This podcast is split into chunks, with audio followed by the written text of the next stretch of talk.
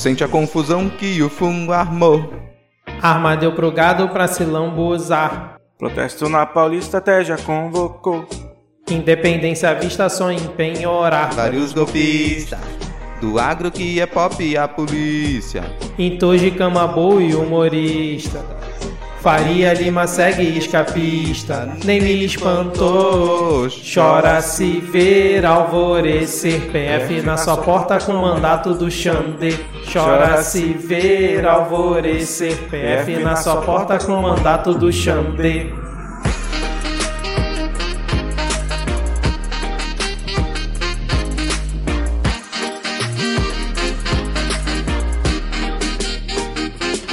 Centrão passa no Senado alinhado Augusto Aras Que fecha os olhos pro caso que vai Ai, atesta atenção que lá vem o colchão Pra trazer a chave contra o Bozo Mandrião Vários golpistas Do agro que é pop e a polícia. Entoje cama boa e humorista Faria Lima segue escapista, nem me espantou. Chora se vê alvorecer. PF na sua porta com mandado do Xandê. Chora se vê alvorecer. PF na sua porta com mandado do Xandê.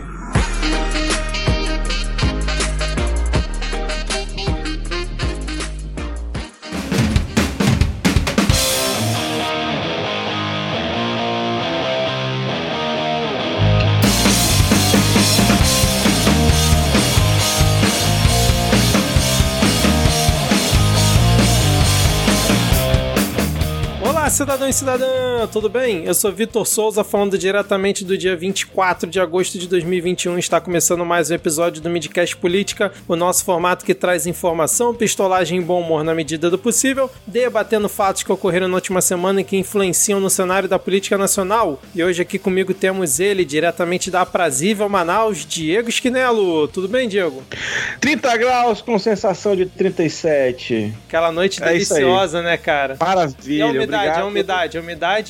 Umidade 65%. Pô, tá Top. bom, cara, tá bom. Topzera. Zero milímetros de chuva. Tá mara... Agosto é um mês maravilhoso. É calor torando e cigarra cantando na porra da cidade inteira também. Ah, desgraça. E completando o nosso trio de hoje, temos ele, o sempre animado, diretamente de Vitória, Rodrigo Hipólito. Tudo bem, Rodrigo? Não, não tá. Cara, eu tava reparando nessa abertura do, do Midcast, Hum. porque a gente escuta isso há tanto tempo, né?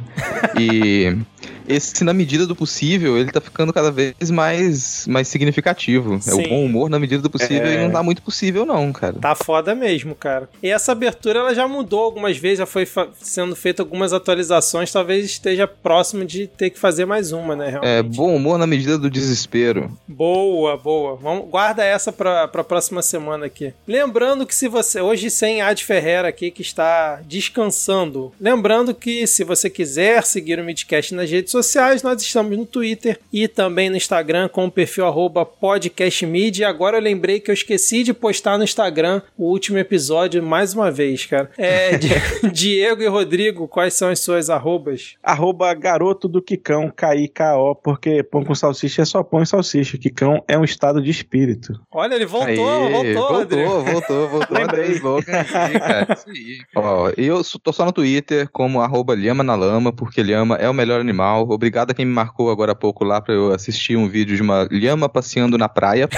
Gostei muito. Melhorou aqui o meu estado de espírito pra começar o programa. Não lembro quem me marcou não, mas obrigado. Mas e aí, Rodrigo, qual é o teu tua, tua participação aí na Lhamavax? Você você é acionista da empresa? Você tá desenvolvendo pesquisa? Como é que é? Cara, eu tô, eu tô aqui apto aos testes, porque eu fiquei sabendo que a aplicação da Lhama Vax ela vai ser através de cuspida.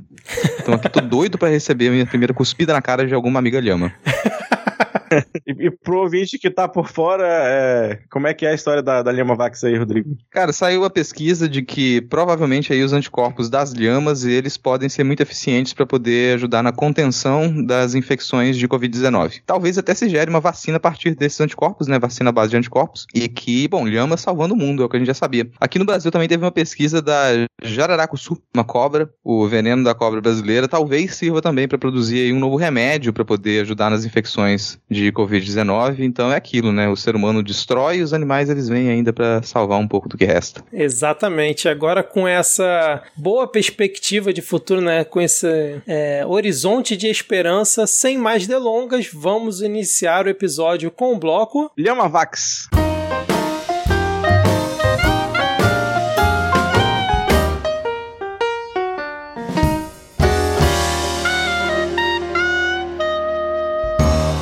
Vamos começar esse nosso primeiro bloco aqui com uma notícia interessante, pois o Ministério Público Federal denunciou o blogueiro, repito, blogueiro Alan dos Santos por supostos crimes de ameaça e incitação ao crime contra o ministro Luiz Roberto Barroso do Supremo Tribunal Federal. Para quem não se recorda, o Alan dos Santos, além de ser aí o dono de um, uma das plataformas de distribuição de fake news não só sobre a pandemia, mas sobre diversos temas, né, que é o, o Terça Livre. Ele fez um vídeo no final do, do ano passado, mais precisamente em 24 de novembro de 2020, onde ele desafiava o Luiz Roberto Barroso a encontrá-lo pessoalmente. E aí abre aspas para que ele, para a parte que pegou aí para o Ministério Público. Abre aspas. Dá nome aos bois, de uma vez por todas, Barroso. Vira homem, tira a porra do digital e bota só terrorista para você ver o que a gente faz com você. Tá na hora de falar grosso nessa porra. Eu sei que no vídeo ele dá até uma pancada na mesa, né? Bem machão. E era uma resposta, acho que uma, um comentário, alguma ação que o Barroso fez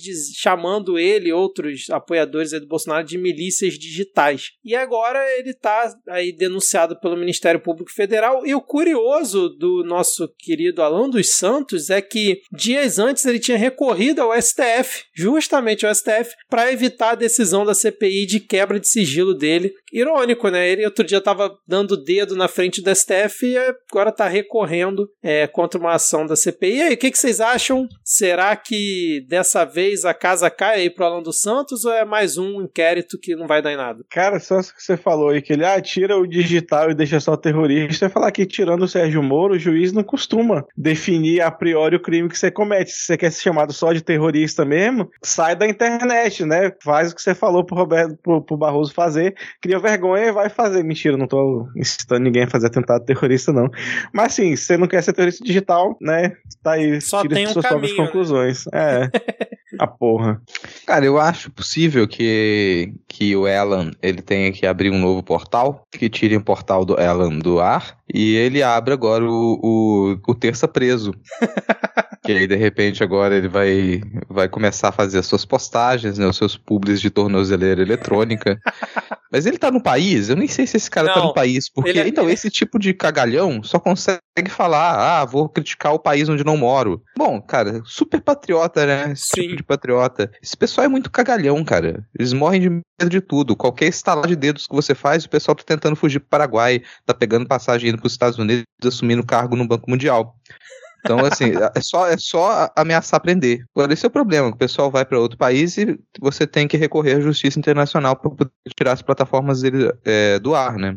Você consegue, às vezes, mais fácil tirar a postagem do Facebook, do Twitter e do YouTube, mas realmente eliminar todo o canal, às vezes tirar o blog do sujeito do ar, fica um pouco mais difícil. Agora, fica aqui, ele pisar no Brasil, arrisca ele ter que, que mudar aí o seu, o seu rumo, começar a fazer os seus contatos dentro do presídio, porque é, a gente já teve casos de, de condução e de prisão por muito menos Sim. nesses últimos tempos. E nos últimos meses, as coisas elas ficaram mais. O, o atrito ficou mais evidente. Se estão caindo em cima do presidente da República, para cair em cima desse. do, do Zé Ninguém Jandivudo, mais fácil ainda. Não, eu achei até que demorou, né, cara? Porque a publicação dele foi em novembro e, pô, quase, sei lá, um ano depois é que, que vem essa, essa denúncia do Ministério Público. E o, o Alan dos Santos, eu tava lembrando, ele, ele foi para os Estados Unidos naquela época quando ele é, entrou dentro do inquérito da, das fake news, né, lá do, do Supremo também, e ele saiu do país alegando que estava sendo perseguido. Foi a mesma época ali do Weintraub, né? E foi muito curioso que saiu uma outra notícia sobre ele que ele teria mandado não sei quantos mil dólares, acho que 150 mil dólares para fora do país, né? O Terça Livre mandou para fora do país depois da quebra é, de sigilo que veio para a CPI. E aí o Terça Livre, né, o grupo lá Terça Livre, falou que precisa fazer essas remessas porque tem que bancar os altos custos de ter um correspondente internacional nos Estados Unidos. Que é o Alan dos Santos. Olha, realmente... o pessoal, o cara tá lá nos Estados Unidos, tá tô pensando se estrangeiro. Como é que são os impostos para estrangeiros nos Estados Unidos? Porque eu vou lembrar que o, o Olavo de Carvalho tava com problema, né? Sim. Com o fisco lá também, porque não pagava impostos. Será que o Alan, terça preso, tá pagando os impostos? Porque isso é uma coisa séria num país sério como os Estados Unidos. ANCAP não se cria, né? É, e cara, eu acho, quero dar nesse momento um aviso, né, aí um, um conselho de amigo para você, blogueiro bolsonarista que nos ouve, né? Cara, presta atenção, velho. Teve alguém já que caiu que ele foi lá defender. Você né? tá aí se, se, se doando, entendeu? Dando a sua, o seu sangue, o seu suor e as suas lágrimas não, porque o homem não chora, pela sua pátria. E todo mundo que tá pedindo pra ser preso tá sendo preso, cara. O máximo que ele faz é mandar o ACF cantar a sua mulher, velho, no, no, no, restaurante. Entendeu? Caralho. Então, abram seus olhos e, e pare de falar merda e divulgar fake news, caralho. Não, e para quem por acaso depois chegar aqui e falar, não, mas vocês estão dando palco aí pra essa galera, né? É, gente, olha só, esse local e Terça Livre, ele tem mais audiência que, todo, que todos os canais aí de esquerda ou progressistas. Outro dia tinha não sei quantas mil pessoas ao vivo assistindo, por exemplo, o ministro da Saúde. Sabe, o ministro da Saúde, Queiroga, ele estava lá no Terça Livre outro dia, dando entrevista falando que é contra a obrigatoriedade do uso de máscaras. E essa galera tem acesso ao presidente da República, então ele já tem o palco, ele já tem um palco muito maior do que aqui. Então, em algumas determinadas situações, a gente realmente precisa falar sobre essa galera porque né, não é da palco, mas é preciso de ainda é mais a gente que é pequeno aqui. É a gente que é pequeno perto desse pessoal, cara. É a gente que é Sim. é independente, que é alternativo. Se, se isso se a gente quiser apelar para poder crescer, recebendo palco, ficaria aqui o desafio para ver se, se o machão do, do Alan Terça preso teria coragem de falar mal do Midcast nas suas plataformas. Será que ele teria coragem? Duvido muito. Convocar ele para um debate, é. né, cara? ai, ai. ai. Mas ei, fiquei sabendo que essa família é muito unida né? e, e, também, também muito oriçada. Pam, pam, pam, pam. Porra, podia ter Brigam sido a paródia. Né, razão. Ah, por que isso, Diego? Por que essa introdução com essa musiquinha aí pro próximo Porque Porque aparentemente nós temos uma dissidência na família já ia alimentando nossas esperanças na fanfic da Laura, líder da Revolução.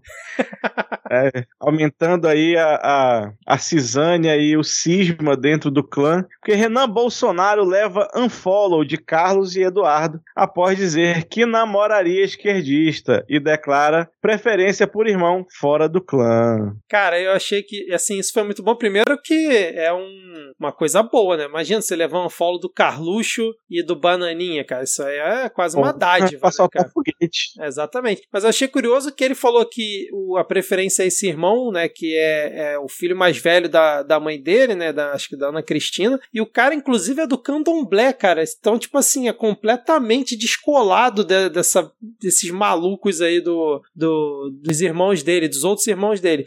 Mas a gente tem sempre que lembrar que quando é para fazer um lobbyzinho ali pra empresa, ganhar um carrozinho de, de empresa que tá tentando fazer negócio com o governo, aí ele adora todo mundo, né? Adora o Carluxo, adora o Bananinha, tá sempre ali best friends, mas aí na hora de atrapalhar os rolezinhos dele ali com a petista, né? Que foi a pergunta que fizeram para ele, né? Se ele via problema em namorar a petista, ele falou é, que não via problema nenhum, que ele inclusive já tinha namorado uma que independente da posição política, o que vale é o caráter. Papinho mole do caramba, né, cara? Então, ah, assim... Ah, caralho, ele aproveitou ainda pra falar mal da família inteira, né? Porque não, não presta nem a posição política e nem o caráter. Sacanagem. Mas é aquilo, até sempre. Mas olha, cara, é, é uma escolha absurdamente simples, né? Entre o, o Carlos, o Eduardo e o Flávio e qualquer pessoa do candomblé, eu prefiro qualquer pessoa do candomblé todo dia, toda hora da noite, do dia. Pode vir, vamos lá. E ainda falou, é o, sem muitas palavras, é o irmão que me apoia mais, olha aí. Cansei de colar com o nego sem visão, cara. Essa parte achei é. boa também. Aqui, só, mais, só pra, me, pra me, me trazer informação, porque eu tô completamente away dessas coisas, assim. realmente existe uma namorada petista do gambá atropelado? Não, foi uma pergunta hipotética. Não, mas ele falou ah, que já eu namorou. pensei que existia esse ah, tipo falou que de já heroísmo. foi, já namorou? Ele falou que já namorou. É. Gente, Ah. não vamos incentivar esse tipo de coisa. A gente entende que existe um, um ativismo que ele é mais arriscado e que às vezes as pessoas precisam se colocar à frente, ser a vanguarda, se colocar na linha de, de- de tiro, mas tudo tem limite, entendeu? Não vale tudo para poder desestruturar essa família. Porque ah, tudo, a gente pode até dizer, nossa, aparência não tem problema, mas nesse caso até pode ter, porque assim, é, o, o rapaz ele é desprivilegiado. Rapaz é bastante Como é que é desprivilegiado. gambá atropelado? Isso, Mal diagramado, eu gosto de falar é, mal um gambá diagramado. atropelado. Mal diagramado, rapaz, é mal diagramado. Não Mal basta isso, diagramado. vem a família. Vem tudo que ele ainda, ainda colo- consegue colocar pra fora. Bom, não tem muito que você pode aproveitar ali. Acho que não vale a pena fazer esse tipo de É esforço. muito esforço, né? É só pra. É, não. Assim, a democracia é importante, mas existem certos limites que a gente precisa respeitar. laughing. A democracia Tem é uma coisa- delícia, tem seus É. preços, mas não precisa ser tão caro, né? É, cara, tem preços que eu não pago pela democracia. Não dá. Ai, meu Deus, fica aí um abraço para nosso ouvinte petista que já namorou o Renan Bolsonaro, né? Segundo ele mesmo. Todo, todo mundo já fez merda, tá bom? Tá, fica tranquilo, você era jovem. Você ainda deve ser jovem, inclusive. Ai, ai. Você deve continuar sendo jovem por um bom tempo ainda, tá tudo certo. Exatamente. E falando em fazer merda, a gente continua aqui nesse nosso giro pelo, por notícias estilo caso de família, ratinho, né? Teste de DNA do ratinho. giro pela vida conjugal né, dos moradores de Brasília. Exatamente, para tentar dar aliviada aí, porque a coisa não tá fácil, né? Porque nesse último final de semana a gente teve Frederico Assef, o grande advogado da família Bolsonaro, dando em cima de uma mulher num restaurante em Brasília, no Lago Sul, e depois foi perseguido pelo marido da mulher com uma faca na mão atrás dele, que- querendo furar o Assef, cara. Essa De é a mesa, notícia. faca de mesa. É importante frisar que é uma faca de mesa. Faca de... Cara, É, vou é muito mais humilhante você ser perseguido com uma faca de mesa do que com uma peixeira de 30 centímetros, É. sabe? Mas vamos fazer uma correção, porque assim, dar em cima é um eufemismo. Isso é assédio. Dar em cima, você dá em cima quando você tá num ambiente de paquera e a pessoa abre margem e você tem uma situação. Isso é assédio. E assim, é um sujeito conhecido por ser desagradável. Sim. Por poder co- cometer todo tipo de, de absurdo. Então a gente tem um caso de, de assédio e fala, Tem- nossa, a gente tinha lá um marido indo atrás da honra conjugal, da sua relação. Não, cara. E Nesse caso, o sujeito nem precisaria muito. Só do ACF se aproximar de algum ente da sua família, de Já pode próxima, faca. tal, você já pode, você já tá na condição de falar, eu tenho aqui que me proteger. Eu vou procurar qualquer objeto pontiagudo e cortante à minha volta, porque eu não sei o que pode acontecer. O sujeito é nitidamente descontrolado, sabe? Ele já. É agrediu feminino muita Senado. gente. É, ele, ele. Pô, cara, invade o Senado, se esconde dentro do, do banheiro feminino também. Situação. O cara tá lá, vídeos do cara destratando o atendente, funcionário, trabalhadora lá, e o cara xingando. Então o cara pratica assédio, racismo, constantemente, invasão de espaço. Pera aí, é, é, é- é um criminoso perigoso que tá se aproximando de você ou de alguém da sua família, de alguém querido. Você tá ali. O pessoal não fala tanto de, de se proteger, né? Ah, eu tenho que ter minha autoproteção. Esse é o caso, cara. Imagine o desespero dessa família lá sendo ah, atacado por esse troll. Porque esse- nesse caso, é um- é- ele é realmente ele, ele é a encarnação do troll, cara. Ele é a encarnação do troll. Ele. o- o- Você observa o sujeito, a postura dele, o modo como ele chega pra atacar as pessoas. Não sabe se tem muito raciocínio na cabeça dele do que ele é capaz. Eu teria medo. Se o ACF se aproximasse, estivesse próximo, eu teria, tentaria correr, sair de perto. Se ele viesse pra cima de mim, eu tentaria pegar alguma coisa pra me proteger. E a gente precisa lembrar também que ele escondeu o Queiroz lá no sítio dele em Atibaia, né, cara? Ainda teve mais essa. Então, assim, além de tudo, ele esconde criminosos na casa dele, né? Além de todo esse. E ele O que, ameaçou por acaso é crime, né? Sim. Assim, só- sim. E ele ainda ameaçou aquela jornalista, lembra? Juliana, Juliana Dalpaiva, né? Da, do UOL, né? Que ele mandou mensagem pra ela. É dar o pipo, que. Dalpiva, é Dalpiva. É, ainda teve mais essa, cara. Então, tô de acordo aí com o Rodrigo. Realmente, é, eu não tinha olhado, como diz Pazuello, não tinha olhado por esse prisma. Só o fato do ACF chegar perto de você, mesmo sem falar nada, você já tem que procurar se proteger, com certeza. Tô, tô contigo nessa. Bom, fechamos então aqui essa sequência de. de... E esse foi o TV Fama! ok, ok. Bom, vamos seguir então agora, porque um dos assuntos que a gente comentou nas últimas semanas, que foi a questão da aprovação do fundão eleitoral, né? Da, do, o fundão ter sido triplicado, indo para quase 6 bilhões de reais depois da aprovação na Câmara dos Deputados, da LDO, que até os bolsonaristas votaram a favor. Quem acompanha o Midcast deve lembrar. O Bolsonaro tinha um prazo para poder vetar ou não o fundão eleitoral, tinha toda aquela discussão se ele ia ou não vetar, e nesse último final de semana, acho que foi na, na última sexta-feira, finalmente o Bolsonaro vetou o fundão eleitoral e agora jogou a bola para o Congresso. Um pouco antes desse veto, já havia ali aquela discussão se o fundão eleitoral poderia, na verdade, para 4 bilhões, nem 6 nem 2, ficar ali no meio do caminho para 4 bilhões. É o que parece que está sendo articulado nos bastidores, ou ali por volta de 3 bilhões, é o que tem sido comentado é, no noticiário. E agora vamos ver o que, que o Congresso vai fazer. Lembrando que o Congresso tem até o fim, final do ano né, para poder votar a versão final desse orçamento, se eu não estou enganado, que é justamente a questão que vários é, deputados apontaram para os deputados bolsonaristas, falando: não, vocês não precisavam ter votado a favor do fundão eleitoral dessa proposta de LDO, porque no, até o final do ano você poderia fazer a aprovação né, da LOA e tal. E agora a gente entra justamente nessa situação de que o Congresso tem até o final do ano para poder fazer essa aprovação. Né? Mas, mas mudou recente essa regra? Porque eu lembro que até um, um tempo atrás, quando a gente ainda tinha governo, a, a lua passava em setembro. Não, tá dizendo aqui que o Bolsonaro deve enviar ao Congresso até 31 de agosto a proposta da LOA, que, né, que é a versão final do orçamento, e aí o, ela deve ser votada pelo Congresso até o fim de 2021. Então deve ter mudado alguma coisa. Porque antes, antes tinha um prazo que era por agora, setembro, outubro. Uhum. Eu lembro que era uma correria para conseguir emenda, essas coisas, mas deve ter mudado então. Não, mas eu, eu lembro que, que, que a gente tem um prazo, assim. Tem, é, inclusive é por isso que eles estavam correndo tanto pra enviar isso. Mas se eu não me engano era novembro. Que tinha Ah. novembro. Agora fala até o final Eu de acho que eu tô 2021, trocando a é LDO estranho. com a DOA. Eu acho que é a LDO que tem um prazo mais É, a curto. LDO tem um prazo, tanto que eles correram justamente como É. o Rodrigo falou, para poder até entrar em recesso, senão o Congresso não poderia entrar em recesso, tinha toda aquela, aquela história, né? É. Mas enfim. Sim, agora é- você percebe a negociação. Ele- Primeiro que a gente achou que ele não ia vetar, né? A gente achou Sim, que ele não exatamente. ia vetar. É, vetou, por que, que vetou? Você tá numa crise de poderes, que a gente já comenta aqui, que todo mundo que acho que acompanha o Midcast tá mais ciente disso. A gente tá numa crise de poderes e o Congresso já tomou algumas atitudes ali que elas não são muito bem encaradas pela, pela presidência. Isso meio que veio como uma resposta também. Opa, peraí, vocês estão dando margem para quem tá criticando o governo? Vocês não estão se posicionando do meu lado contra o STF? Então aí se vira com essa com esse fundão e agora vocês vão ter que dar as caras e votar nominalmente.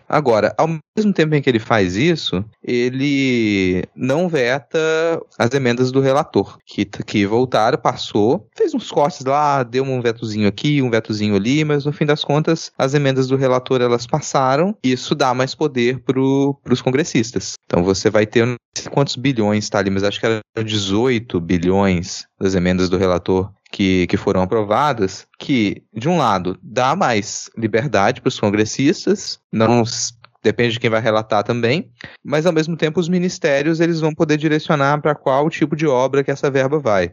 Então o parlamentar e o relator vai conseguir indicar, opa, é aqui que é para essa área que vai a emenda. Mas quem vai definir quais projetos, quais obras vão receber o dinheiro vão ser os ministérios. Então, em uma certa medida, aquilo aumenta o poder de decisão da, do Congresso, mas fica, re, fica resguardado dentro dos ministérios que são todos né, alinhados com, com o pensamento bolsonarista.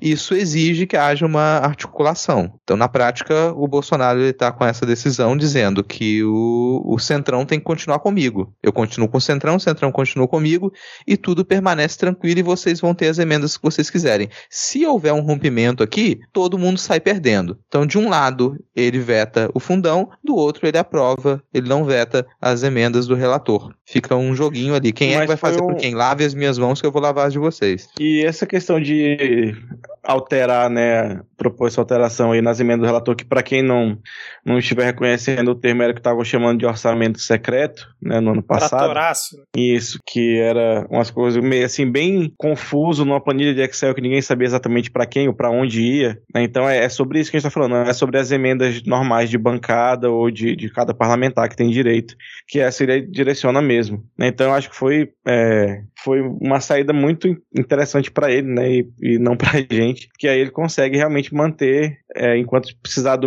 do ministério para dizer para onde vai né, e como vai aplicar esse dinheiro, aí ele consegue manter um controle um pouco mais, mais firme sobre o Centrão. Isso é até, até ver como vai ser essa derrubada de, de vetos ou não, né? Porque a, o veto do fundo eleitoral com certeza vai cair, e eu não, não sei bem o trâmite, não sei se dá para cair um pedaço, né, para alterar. Eu acho que provavelmente não. É, o que eu tinha visto é que ele enviaria um projeto de lei, alguma coisa nesse sentido, já com esse acordo, sei lá, de 3, 4 bilhões para fixar nesse valor. Porque acho que até uhum. na, no veto dele foi justificado que ele não poderia por exemplo, sancionar alterando o valor, que era até uma, uma coisa que ele estava defendendo recentemente. Ah, eu acho que tinha que ir para 4 Sim. bilhões, aumentar só a inflação, algo do tipo. E aí uma das, das justificativas é que não poderia sancionar alterando o valor, né? Ou veto ou sanciona do jeito que tá.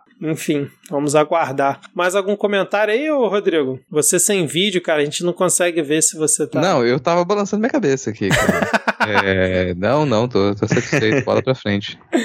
Então, bola para frente, porque a gente vai comentar sobre um partido que faz um tempinho que a gente não fala aqui no Midcast, que cada vez, a cada dia, parece que está perdendo mais a sua relevância, mas é porque também tem uma certa conexão com o tópico seguinte gente vai falar agora sobre o PSDB, porque na semana passada, Rodrigo Maia, cara, assumiu uma secretaria no governo João Dória. Eu vou até ver o nome da secretaria aqui, ó. Secretário de, eh, Secretaria de Projetos e Ações Estratégicas do governo de São Paulo para agilizar os projetos de desestatização do governo João Dória, acelerando as parcerias público-privadas e as concessões em andamento. Lembrando que o Rodrigo Maia ainda está sem partido, ele foi expulso do DEM recentemente, naquela treta lá com, com a Semineto, e agora está lá no, no estado de São Paulo, no governo é, do estado é de São Paulo. Vulgo Secretaria de Contatinho para Privatização. é isso, assim, é Secretaria de Contatinho para Privatização. Que o PSDB já nem gosta, né, cara? Cara, mas é um nome muito genérico genérico, né? Podia ser a Secretaria da Banha de Cobra, que ia ter o mesmo efeito, assim, pra você saber o que a Secretaria faz. Secretário de Projetos e Ações Estratégicas.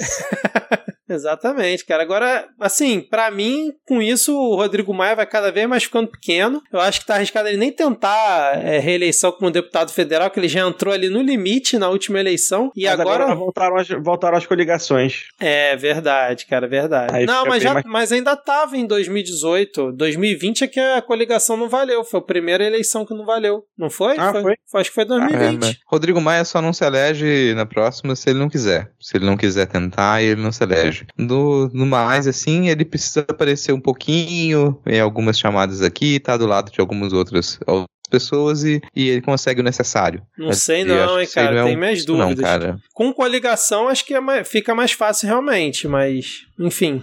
Não é coligação, vai ser vice do Lula, rapaz. Porque eu acho que ele tá cada vez mais pequeno, cara, principalmente pro eleitor aqui do Rio. Agora, sem o, o holofote aí de ser presidente da Câmara, agora numa secretaria lá em São Paulo. Pff, Pois é, isso que eu falar, ele nunca foi grande, né? Ele, te- ele Isso. deu sorte ali de ser esperto e conseguir a presidência da, da Câmara num golpe ali de. bem de, meio de sorte mesmo, né? Obviamente ele tem talento, mas não é tanto, ele não é o Eduardo Cunha, né? Não é. É, exatamente. Não tem uma base tão forte assim, que acho que ninguém vai brigar tanto por ele pra elegê-lo. E o PSDB já começa aí meio que suas prévias antecipadas, né, sem ser oficialmente prévias, porque na última quarta-feira é, o PSDB fez um evento em São Paulo onde o, a- o- o grande é, carro-chefe do evento foi a filiação do filho do Bruno Covas, cara, que recentemente faleceu aí vítima de câncer. E aí fizeram toda uma aglomeração, lugar fechado. Pe- Pera aí que eu vou ler aqui é o início da matéria que tá muito bom. Ah, Gritos, luz baixa, pessoas uniformizadas e bateria de samba. Festa de faculdade? Início de carnaval? Comício político? Não era isso. Um dia após a liberação de eventos em São Paulo pelo governador João Dória, o PSDB realizou hoje seu primeiro encontro com a militância em uma casa noturna na Zona Oeste com centenas de pessoas para afiliar Tomás Covas, 16 anos. Cara. Bruno Covas morto em maio. Então, esse começo dessa matéria parece um tweet do Carluxo, né, cara? Gritos, luz baixa, pessoas uniformizadas, né? e o que eu ia comentar era justamente isso, cara. O Dória, ele consegue ser tão cara de pau, ele acha mesmo que vai continuar surfando nessa popularidade da questão da Coronavac, que ele termina com a restrição em ambientes fechados e no dia seguinte o PSDB, olha só que coincidência, né? Organiza um evento para militância, aglomerando a porrada de gente para filiar o filho do Bruno Covas. Todo respeito ao Tomás, mas esse ser o carro-chefe do evento, né, do PSDB, com a participação do governador, é muito fraco, né, cara? Cara, vocês estão lendo essa notícia, só tô pensando se já rolou um gameplay entre o, o Bolso Júnior, Michelzinho e Tomás Covas. Ai, ai. Pensamento Ah. meio aleatório esse, hein, cara. Já fizeram. É, um sei torneio. lá, cara. É porque a gente faz uma, faz uma sequência Falando de filhote de político, sabe? faz uma sequência falando de filhote de É político. verdade. Eu lembrei do Michelzinho na hora lá. Mas assim, sem vergonhice do caramba, né? O pessoal fica. é, toda vez que tem alguma coisa mais próxima de familiares na esquerda também, o pessoal critica. Agora, olha como que é, o PSDB e, e- os partidos de direita eles sobrevivem familiarmente. É sempre muito familiar ali, formando a família inteira como político, cara. Essa eu acho uma das coisas mais perniciosas que a gente tem na política, é uma das coisas que mais atrapalha a gente ter renovação. Porque você fica pensando em quadro individual, mas é o pessoal que vai propagar aquele mesmo pensamento eternamente, assim. É, pô, o moleque devia ir lá viver a adolescência dele. Tudo bem que estão levando ele pra uma casa noturna, né? Já é alguma coisa. Caralho. Não, eu achei engraçado aqui, ó. Na entrada do evento, os militantes paravam para tirar foto com um painel enorme com uma foto de Covas e Tomás abraçados. Abre aspas para a legenda. O PSDB é uma família e nossa família é o PSDB. Olha aí, Rodrigo, justamente o que você tava falando aí, cara. Eles nem escondem, né, cara? É, cara, sim. E é sobreviver na, no, no fantasma dos covas. Porque é isso, Sim. assim, sem, se- sabe, sem nenhum trocadilho negativo aqui. Mas é porque a família Covas tá aí há muito tempo e, bom, construíram coisas na política, sim. A gente já. Isso vem de longa data. Agora, ah, se a geração anterior já não tinha conseguido fazer tanta coisa assim, aí você fica pensando, vamos passar esse bastão de novo, a gente vai continuar com a família Covas na política, vai continuar. O, o PSDB passou por uma transformação, desde o vô Covas até agora o Neto Covas, né? É. Em que você tinha ali algumas perspectivas que elas, dentro de um quadro liberal, elas traziam possibilidades mais progressistas até você fazer uma aproximação com a extrema-direita e agora isso se tornar basicamente campanha. Porque só o que você tem ali é usar a figura desse moleque e da família dele como peça publicitária. Sim, exatamente, cara. Tem até ali um apelo, né, cara?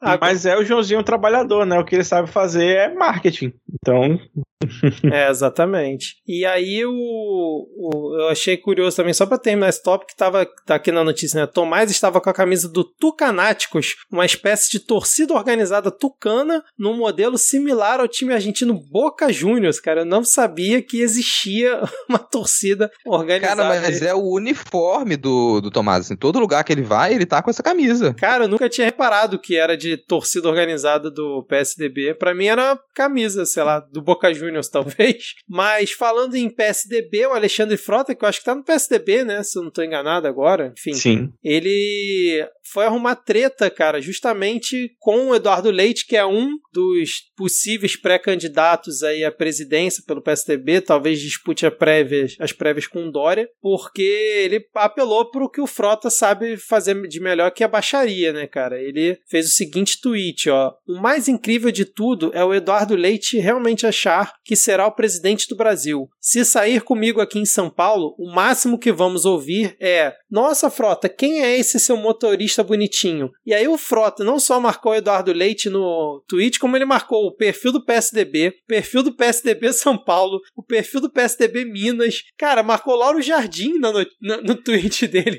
Poder, PSDB mulher. Poder 360. E aí o Eduardo Leite respondeu para ele: Fica tranquilo, Frota, que não pretendo sair contigo. Pode ficar com suas outras companhias. Mesmo assim, obrigado pelo elogio e mande meu abraço de solidariedade ao seu motorista, já que parece achar que ele é pouca coisa. É, esse tweet diz muito, não cito Dória, mas esse pode ficar com suas outras companhias. A gente já deixa claro o, racha, cada vez mais claro esse racha dentro do PSDB e antecipação das prévias, né, cara? Ah, pra mim um tweet desse é propaganda mútua. Eu não consigo nem enxergar como, ah, nossa, uma provocação, um ataque. Honestamente, isso aí é, é, é divulgação mútua. Marcadas. Você faz. É, é cara, é. é. uma coisa completamente aleatória. Olha aí, já tava, o, o Frota ficou fora da mídia aí durante uns meses. Estamos dando palco aqui então, seria isso? Se não for, a, palco pra, desconhecidos, pra pessoas que ninguém sabe quem são. É, pessoas que ninguém sabe quem são, sabe? A gente, é isso que a gente tá dando palco. Nossa, nossa, como o Diego falou, com a nossa grande plataforma aqui, né? A gente. Gente, ó, se a gente não falasse, provavelmente você que tá nos escutando não saberia quem é Alexandre Frota. Se, é se eu sair com o Alexandre Frota aqui, em Vitória, aqui, o pessoal, nossa, cara, quem é esse, esse seu segurança mal diagramado? Exatamente, cara. Bom. Só pra falar, pera, desculpa, eu tenho, eu tenho que, vai parecer que eu tô defendendo o Eduardo Leite. Super, vamos de qualquer coisa aqui, gente, vamos desfazer essa ideia. Vou sempre lembrar que você pode ser contra todos os lados. É, não, essa notícia, ela geralmente tá aqui, principalmente porque, pra participação da AD, né, pra ela poder falar mal do Eduardo Leite, mas aí, como ela não pôde participar, ficou um pouco aí. É, mas pro, pro PSDB, a gente sempre manda os mais sinceros votos de autofagia, né, que se engula e se entre no próprio cu e suma.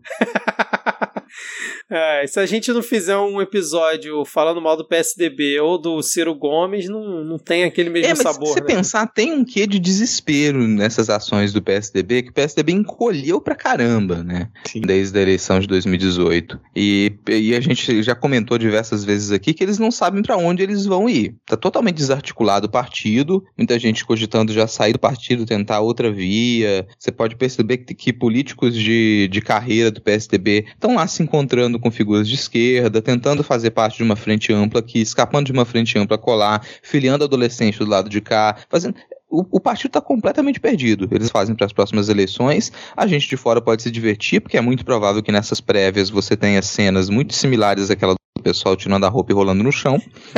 Isso é o que a gente é o mínimo que eu espero. As expectativas estão criadas. E se é for o Eduardo Leite tirando a camisa, teremos uma bela cena, né, cara? É, não, que isso, cara. É um, é um, é um gay governador de respeito. Acho que a gente não precisa apelar desse jeito, não. Mas se quiser tirar a camisa, pode. Eu acho que a gente pode fazer uma competição ali de, de políticos sem camisa, banhados em óleo, com Eduardo Leite e Alexandre Frota. E o Dória. E o Dória, não, Dória, não, depois eu tive pornô do Dória lá, meu, meu amigo. Eu pretendo conseguir dormir em paz e ainda ter apetite durante o resto Nossa, do ano. Por favor, não me faça isso. Desse, do filme pornô do Dória, cara. Puta que pariu. Ah, vamos, vamos mudar de assunto, vamos falar de coisa mais interessante. E aí, Vitor, você prefere tripé macro, macroeconômico ou escândalo da rachadinha? É, para você, querido ouvinte que não viu, veja a excelentíssima senhora Janja Lula, excelentíssima senhora esposa do futuro presidente do Brasil. Ai, que saudade do meu ex. Postou uma foto do casal feliz aproveitando o domingo, lua cheia. E o Lula tá igual o padre Marcelo Rossi, parceiro. Tá com a coxa grossona, meu amigo Ali, aqui nós constrói músculo. Piu! tá malhadão, mano. Eu- até eu vou entrar na academia semana que vem, depois dessa. Porra, incentivou muita gente no Twitter, cara. Inclusive fizeram a reportagem, né, sobre a coxa do Lula né, na foto. E aí, tipo assim, era no UOL, mano. Pera, para, deixa eu curtir esse momento em que você pronuncia a frase. Fizeram uma reportagem sobre a coxa do Lula. E aí era pro- tipo uma coisa aleatória. Definitivamente de onde veio o termo coxinha, né? Não está do lado do lado de cá. Sim, era uma coisa aleatória, sei lá, a foto mostra que Lula deve estar malhando. Aí o perfil do Lula deu um RT em cima da reportagem dizendo assim, de segunda a sexta, 6 horas da manhã, hashtag equipe Lula. Esse é o nível, cara. É, gente, por favor, eu quero um presidente bonito de novo. Gente, sério, sério, você vê uma foto dessa, cara, você fala, nossa, a gente podia estar com isso. Porque assim, você percebe, o, o Lula é tão bonito, o Lula é tão bonito que ele nem precisava falar tão bem. Ele nem precisava ser uma pessoa tão carismática, conseguir encontrar argumentos e levar as pessoas na lábia. Não precisava, porque o, O Lula- homem é bonito, sabe? Lula- se o Lula, Lula é ele vai aparecer, que- re- se o Lula aparece numa reunião do Fórum Econômico Mundial de sunguinha daquele jeito, cara, acabou, esquece discurso. A gente já conseguiu retomar a economia. É aí que o negócio vai decolar. É aí que a nossa economia vai subir. Quer uma economia ereta? Lula presidente. E aí você consegue ver, cara, até pelo viço na pele do casal, entendeu? Que ali na- naquela foto permite ver que a, a dona Janja não sofre dos problemas que sofre dona Michele na entrevista que deu, né? Dizendo, pra você que não lembra, né, eu vou, vou refrescar aqui sua memória, que Michele foi dar uma entrevista lá em 2018, após a eleição. Eu revi o vídeo hoje, inclusive, pra comentar aqui, onde ela disse que o Bolsonaro interpreta um personagem fora de casa, em que ela, inclusive, gostaria que ele tivesse essa mesma energia, né, dentro, dentro de casa, que ele não tem, aparentemente. E, assim, é, é obviamente escroto ficar falando de, de coisas tão falocêntricas aqui, mas eu sei que dói muito no Bolsonaro. Então a gente vai falar, tá bom? Beijos. Ai, ai. Agora falando em lábia do Lula e tudo mais, ele tá fazendo ali a sua caravana pelo Nordeste, onde ele teve alguns encontros curiosos, e aí por isso que agora, depois de a gente falar da coxa do Lula, que inclusive está é, homenageada na, num trechinho da paródia essa semana, o Lula ele se encontrou com Tasso Gereissati, do PSDB, que inclusive vários analistas, jornalistas gostam de falar que ele é um pré-candidato do PSDB à presidência da República. E ele teve encontro também com Cid Gomes. Ele foi até o, o- Ceará para ter encontro com Cid Gomes. E ele encontrou também, cara, Eunício Oliveira, presidente aí do, PN, do MDB. O Eunício aí que estava ali do ladinho do Temer durante o golpe contra Dilma. E aí, vocês acham que já tá na hora de, de ampliar tanto assim essa frente ampla do Lula? Cara, eu só. Isso me fez entender, sabe o quê? A guinada maluca à direita do Ciro. Que ele sabe que o extremo centro, mano, tá ocupado. Entendeu? O extremo centro tá vindo com tudo, tá de coxa grossa, tá de sunguinha, cara. Que vai vir. Antes era o Lulinha Paz e Amor, agora vem Lulinha neoliberal pra caralho. Mas assim. melhor do que o Bolsonaro, né? Então vamos lá. Cara, eu vou lembrar uma coisa que convidados, convidadas aqui já falaram diversas vezes no nosso programa que, bom, a gente espera que a gente tenha, no futuro próximo, a chance de poder discutir alguns projetos de governo e pensar em saídas mais radicais para a esquerda. Nesse momento, a gente está abaixo do coturno. A gente está tentando ali tirar o coturno do pescoço para poder dar uma respirada. E quem quiser me ajudar a derrubar o coturno que tá em cima do meu pescoço, eu honestamente aceito. Eu tô de boa com isso, assim. Então o Lula sair começar a fazer acordo com quem quiser para conseguir chegar nessa eleição e sem a menor sombra de dúvida tirar o Bolsonaro do poder, tá válido. A gente já sabia que seria necessário esse tipo de acordo. A gente sabe que é necessário esse tipo de contato. A gente fica confortável com isso. A gente fica feliz quando se eu tiver que, se a gente tiver que tirar foto com esse pessoal, se a gente tiver que seguir no, numa numa passeata com esse pessoal em cima de, de um trio elétrico, a gente vai ficar alegre, feliz? Não, porque a gente de forma nenhuma tá em um momento alegre e feliz. A gente não, não, não tá indo com, com um sorriso estampado no rosto pra rua pra poder tentar tirar o Bolsonaro no, do poder como se fosse uma situação normal. Não é, cara. Então é hora, sim, da gente aceitar certos tipos de acordo, da gente fazer certos tipos de contato.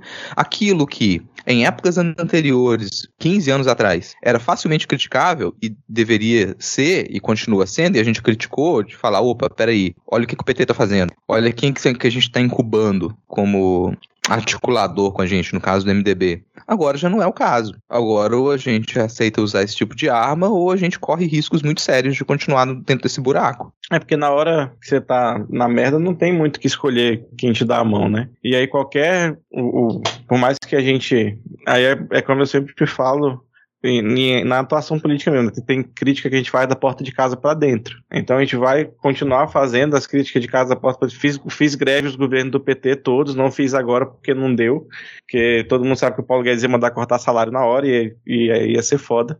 Mas o, só o fato de poder discutir, né, de ter fôlego, ter espaço para andar e para poder falar, já vai ser uma diferença e aí o preço que a gente tem que pagar por isso é o preço que a gente não quis pagar para não, não construir uma um pouco de consciência de, de classe no povo enquanto tinha comida na mesa, né? Agora tem coisas urgentes como, por exemplo, comida na mesa, luz e, e gasolina, sei lá. É, não, o meu sonho para 2023, meu sonho nesse momento ele é pequeno. Eu não tô sonhando para 2023 que a gente já, já tem uma revolução socialista no país. Meu sonho para 2023 é eu poder criticar os acordos do PT com o MDB com liberdade. Imagina que maravilha você poder acordar e ir para as redes sociais xingar os acordos do PT com o MDB. que delícia delícia, cara. É, a gente era feliz e não sabia, né, cara? Mas eu só acho que o timing talvez esteja um pouquinho antecipado, pensando no que é, o outro lado possa usar como argumento. Mas também entendo a questão do Lula, porque realmente, se ele quer construir algo forte, mesmo tendo que dar a mão pro Tasso Gereissati e pro Eunício Oliveira e pro Cid Gomes, a coisa tem que. não dá para construir de um mês pro outro, né? Realmente tem que ser uma coisa trabalhada. Mas vamos ver qual vai ser o resultado disso, né? Vamos todos juntos na torcida para ver se, se realmente. Sabe o que, que eu acho que já é tempo? É tempo porque você aumenta o preço. Porque esse é um pessoal que se compra, sacou? Por enquanto, você pode ir lá e chegar e comprar com aperto de mão algumas promessas. E aí, na hora que você faz isso, quem já tá no poder tem que pagar mais. E você seca logo a fonte. E já tem esse desespero do Planalto como que vão continuar a pagar o Centrão. Cada encontro que o Lula faz com uma figura do Centrão aumenta a cotação desse pessoal e aumenta a chance de do governo Bolsonaro continuar a escorregar, continuar a escorregar. Ele está cercado de todos os lados. Tem atrito com todos os poderes. Não tem de onde tirar dinheiro eternamente para poder custear trator. E agora você observa esse pessoal indo fazer acordo com a esquerda. E aí você vai fazer o quê? Você, a partir da figura do Bolsonaro, ele vai fazer o quê? Ele vai ter que arranjar dinheiro de algum lugar. Ele vai ter que começar a abrir mão de uma série de coisas. Isso no meio de uma campanha. Eu acho um ótimo momento para começar a fazer isso, porque é, é, o nosso ponto de vantagem. Eles é que tem que correr atrás para poder manter a posição deles. A gente usa todas as armas que forem possíveis, legais e ainda com um mínimo de dignidade para poder fazer com que eles se desesperem, escorreguem e não tenham um bom resultado. Atenção, breaking news! Na noite desta terça-feira, o Tribunal Superior Eleitoral decidiu caçar o mandato do deputado Boca Aberta do PROS do Paraná. Para você que é do Paraná, que talvez. Demorou, né, é. gente? Assim, demorou, porque uh, do dia que, que esse sujeito ele pisou na Câmara, o dia que ele pisou na Câmara, primeira vez que ele, que ele é, subiu no plenário para poder falar, já deveriam ter caçado o mandato dele. Mas qual foi, a, justif qual foi a justificativa? Não, eu só vi num tweet aqui do ex-político em 2017, Boca Aberta, na época vereador de Londrina, teve seu mandato cassado e estava inelegível. Aí uma liminar permitiu que ele concorresse em 2018. Agora, por decisão do TSE, o deputado deverá deixar a Câmara. No lugar, assume Osmar Serralho, ex-ministro de Temer. Olha, cara. Então ele já estava inelegível. Não, não assume a, não assume a mãe dele, igual no Ciro Nogueira, no caso Ciro é. Nogueira.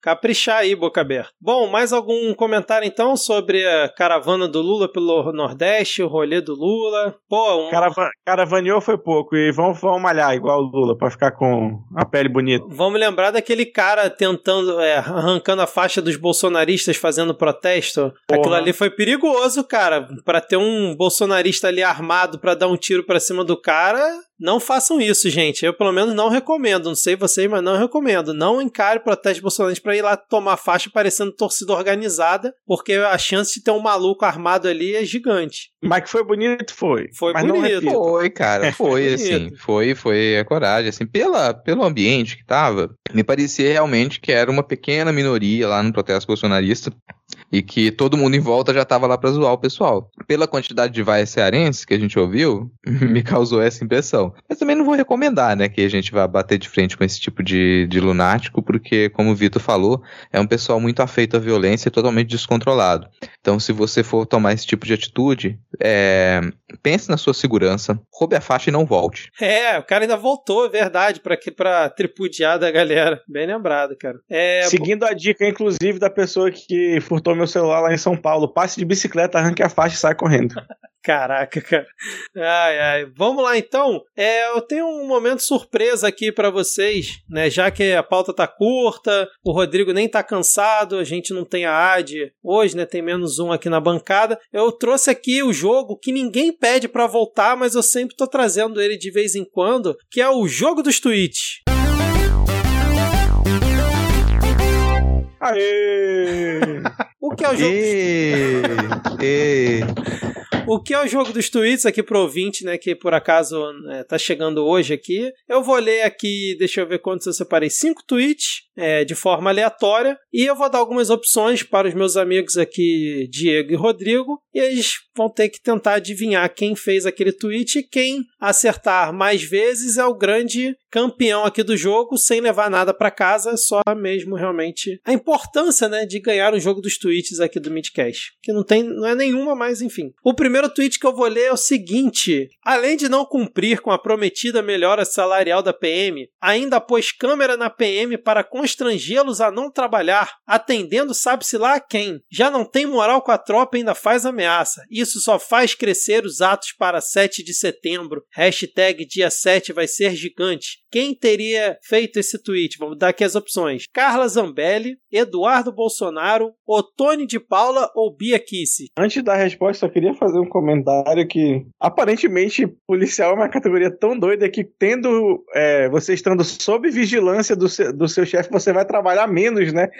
Caralho, que doido. Eu fiquei embasbacado com essa afirmação. Não, é aquilo, né? Reduzir em 60% os homicídios da PM depois que botaram as câmeras e a, e a pessoa que fez o tweet em questão disse que a câmera é pra constrangê-los a não trabalhar, né, cara? Não, eu vou Curioso. fazer essa correção, eu vou dar minha resposta logo também, que eu acho que é o, é o Eduardo. Mas assim, é o contrário. Na, na perspectiva do, do Eduardo, os policiais eles estão constrangidos, estão trabalhando menos, porque a ideia distorcida da cabeça dele é que a função do policial é matar. Então, se o policial tá matando menos, na cabeça dele tá trabalhando menos, mas é o contrário. O policial antes não tava trabalhando, porque ele tava lá matando. Sim. Agora ele tá tendo que trabalhar. E o trabalho dele não inclui matar pessoas. é, pois é, cara. a, a surpresa geral, o trabalho do policial não é matar gente. E, mas eu acredito que foi o Dudu. Foi o É, Eduardo. foi, eu vi esse tweet também, foi o Bananinha. E os dois acertaram muito bem. Eduardo Bananinha que fez esse tweet. E junto com o tweet, ele tinha uma imagem de um outro deputado federal, o Júnior Amaral, dizendo que o Dória é um sacripanta. Esse era o nível do tweet. Bom, vamos seguir aqui para o próximo. Vou abrir aspas para a pessoa em questão. O embate das redes e das trocas de notas oficiais com afirmações e desmentidos não ajuda a encher barriga, não apoia ou acolhe quem precisa, não gera postos de trabalho, não baixa o preço do gás de cozinha ou gasolina, muito menos acelera os números de brasileiros vacinados. Quem teria feito esse tweet? Primeira opção, Arthur Lira. Segunda opção, Rodrigo Maia. Terceira opção, Marcelo Freixo. Ou a quarta opção, Boca Aberta. Paz, assim, dá pra ficar numa dúvida aí, né? Mas eu, eu vou de Botafogo. Você vai de Botafogo? Vou. É, eu também iria, mas assim, eu vou arriscar o erro, até pra deixar essa vitória pro meu colega de bancada, e eu vou de Marcelo Freixo. E os dois erraram, cara. Foi Arthur Lira, presidente da Meu Câmara. Deus. Rapaz, Tá esse impeachment né? amanhã, hein? Ô, louco. Botão amarelo ligado. E na, é e na sequência, ele colocou no tweet seguinte o link para um artigo que ele escreveu no jornal O Globo, chamado A Vida Real e o Parlamento, cara. Né? Arthur No Lira. Globo? Meu Deus. É, cara. E é é um artigo sobre o parlamento inglês. Pode ser o espanhol também. É, acredito que não, cara. Mas ele começa o texto dizendo: Sou cristão novo neste mundo online. Enfim, Arthur Lira fez esse tweet. Vamos pro próximo aqui, ó. A pessoa em questão tweetou o seguinte: Quando chegar em julho de 2022, vocês vão ver quantos do Centrão vão continuar com o Bolsonaro e quantos vão pular do barco para tentar se salvar. Como você não tem muitos como você não tem muitos partidos ideológicos no Brasil, muitos pensam eleitoralmente na cidade deles. Quem teria escrito isso? Ciro Gomes, Cid Gomes, Lula ou Fernando Henrique Cardoso? Caralho, que É. inferno. Eu vi esse tweet, mas eu não lembro. Ah, Cara, ah, eu vou de Ciro Gomes. Eu também então, tô inclinado aí no Ciro. E é, aí, vai, vai, vai Ciro. Ciro? Ciro. É. E vocês dois erraram novamente, cara. Foi o Lula. o Lula fez esse tweet aí alguns dias Ah, atrás. mas vai. Tá dando, tá, dando pra, tá dando pra passar, vai. É, cara, assim, não era nada muito específico esse tweet aí também. É tipo, quem tweetou o óbvio? Pô, É, ele foi, foi- esse tweet fez parte de uma thread dele aí, com cinco tweets. Aí um deles era esse aí que eu acabei de ler. Vamos para o próximo, então, jogo empatado aqui, muito emocionante, um ponto para cada um. O tweet é o seguinte: abre aspas. No Brasil não tem liberdade de expressão, fecha aspas. Diz o menino que faz parte do podcast com maior audiência do Brasil, falando um monte de besteira sem base em nada e ainda fumando maconha, droga ilegal, dentro do estúdio com direito a foto e vídeo nas redes todos os dias. Quem teria feito esse tweet? Opção A, Ad Ferrer. Opção B, Rodrigo Hipólito. Opção C, Diego Esquinelo. Opção D, Denis Almeida. cara, não tinha Calói SA. Rapaz, eu achei que tinha. Esse aí era um tweet marketing da Calói, certeza disso. É, foi a, a segunda ação de hashtag publi da nossa querida colega ausente hoje, infelizmente. Exatamente. Este foi um tweet de Ad Ferrer, obviamente. Diego e. O Rodrigo nem falou porque ele já sabia mesmo, né? O Diego também falou e acertou, mas eu trouxe aqui porque foi um tweet de Ad Ferrer que virou hit, cara. 46 mil curtidas. Eu tinha até preparado aí uma, uma piada com o Calói que o Rodrigo usou agora. É, e pra aliás, apresentação pra quem mas não pude. sabe de quem que ela tava falando, gente, se Sim. Você que tá nos ouvindo não sabe de quem que ela tava falando, Cuidado pra não dar. Já que, Rodrigo. hoje, já que hoje a gente tá aqui dando plataforma, né? é, Dando permaneça assim. gente Se você não conhece, famosa. se você não sabe, fica desse jeito. não pesquisa, não procura, que você tá, tá, tá o seu, a sua bolha tá saudável. É, exatamente, cara. Então aqui temos 2 a 2 Vamos agora para o último tweet desse belo jogo dos tweets emocionante que os ouvintes adoram, que é o seguinte: passando aqui para lembrar que Daniel Silveira e Roberto Jefferson permanecem presos de forma ilegal. O AI-11 contra os conservadores está violento. Quem teria feito esse tweet? Alexandre Garcia, Sarah Winter, Caio Coppola ou Oswaldo Eustáquio? Caralho, Rapaz, você dificultou nossa vida agora, hein, assim. meu Deus do céu. Como chutar? É, Bom, eu vou imaginar que o Oswaldo Eustáquio tá seguindo a lei e que ele não tá tendo acesso às redes sociais, né? Porque ele ali continua com essa restrição também, então ele não pode acessar redes sociais. Vou chutar que a Sara Inverno também não, não, não tweetou isso. É, não sei, eu não consigo imaginar qual foto que isso acompanharia no Instagram, então não dá pra replicar a postagem, um pouco, um pouco difícil. Eu vou de. As outras eram ou Alexandre Gra- Gracinha ou Caio Coppola. ou Caio Coppola? Eu vou de Caio Coppola. Eu vou de Alexandre Gracinha, só porque eu já ia mesmo e também pra não correr risco de dar empate. A menos que nós dois tenhamos errado. De novo. E os dois erraram novamente. Porra. Foi Oswaldo Eustáquio, cara, na sua conta. E não foi nem Ascom OE, não. Foi o- ele mesmo que tweetou. Não dá nem pra poder a gente confiar que um criminoso pare de cometer crimes nesse país.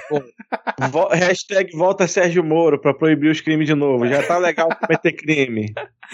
E o jogo termina empatado aí. Diego e Rodrigo acertaram duas de cinco. Cada um não leva nada nesse jogo muito emocionante. E agora, Rodrigo, nós vamos para onde? Agora a gente vai pra Barretos. A gente vai lá para o nosso ponto ponto da pauta.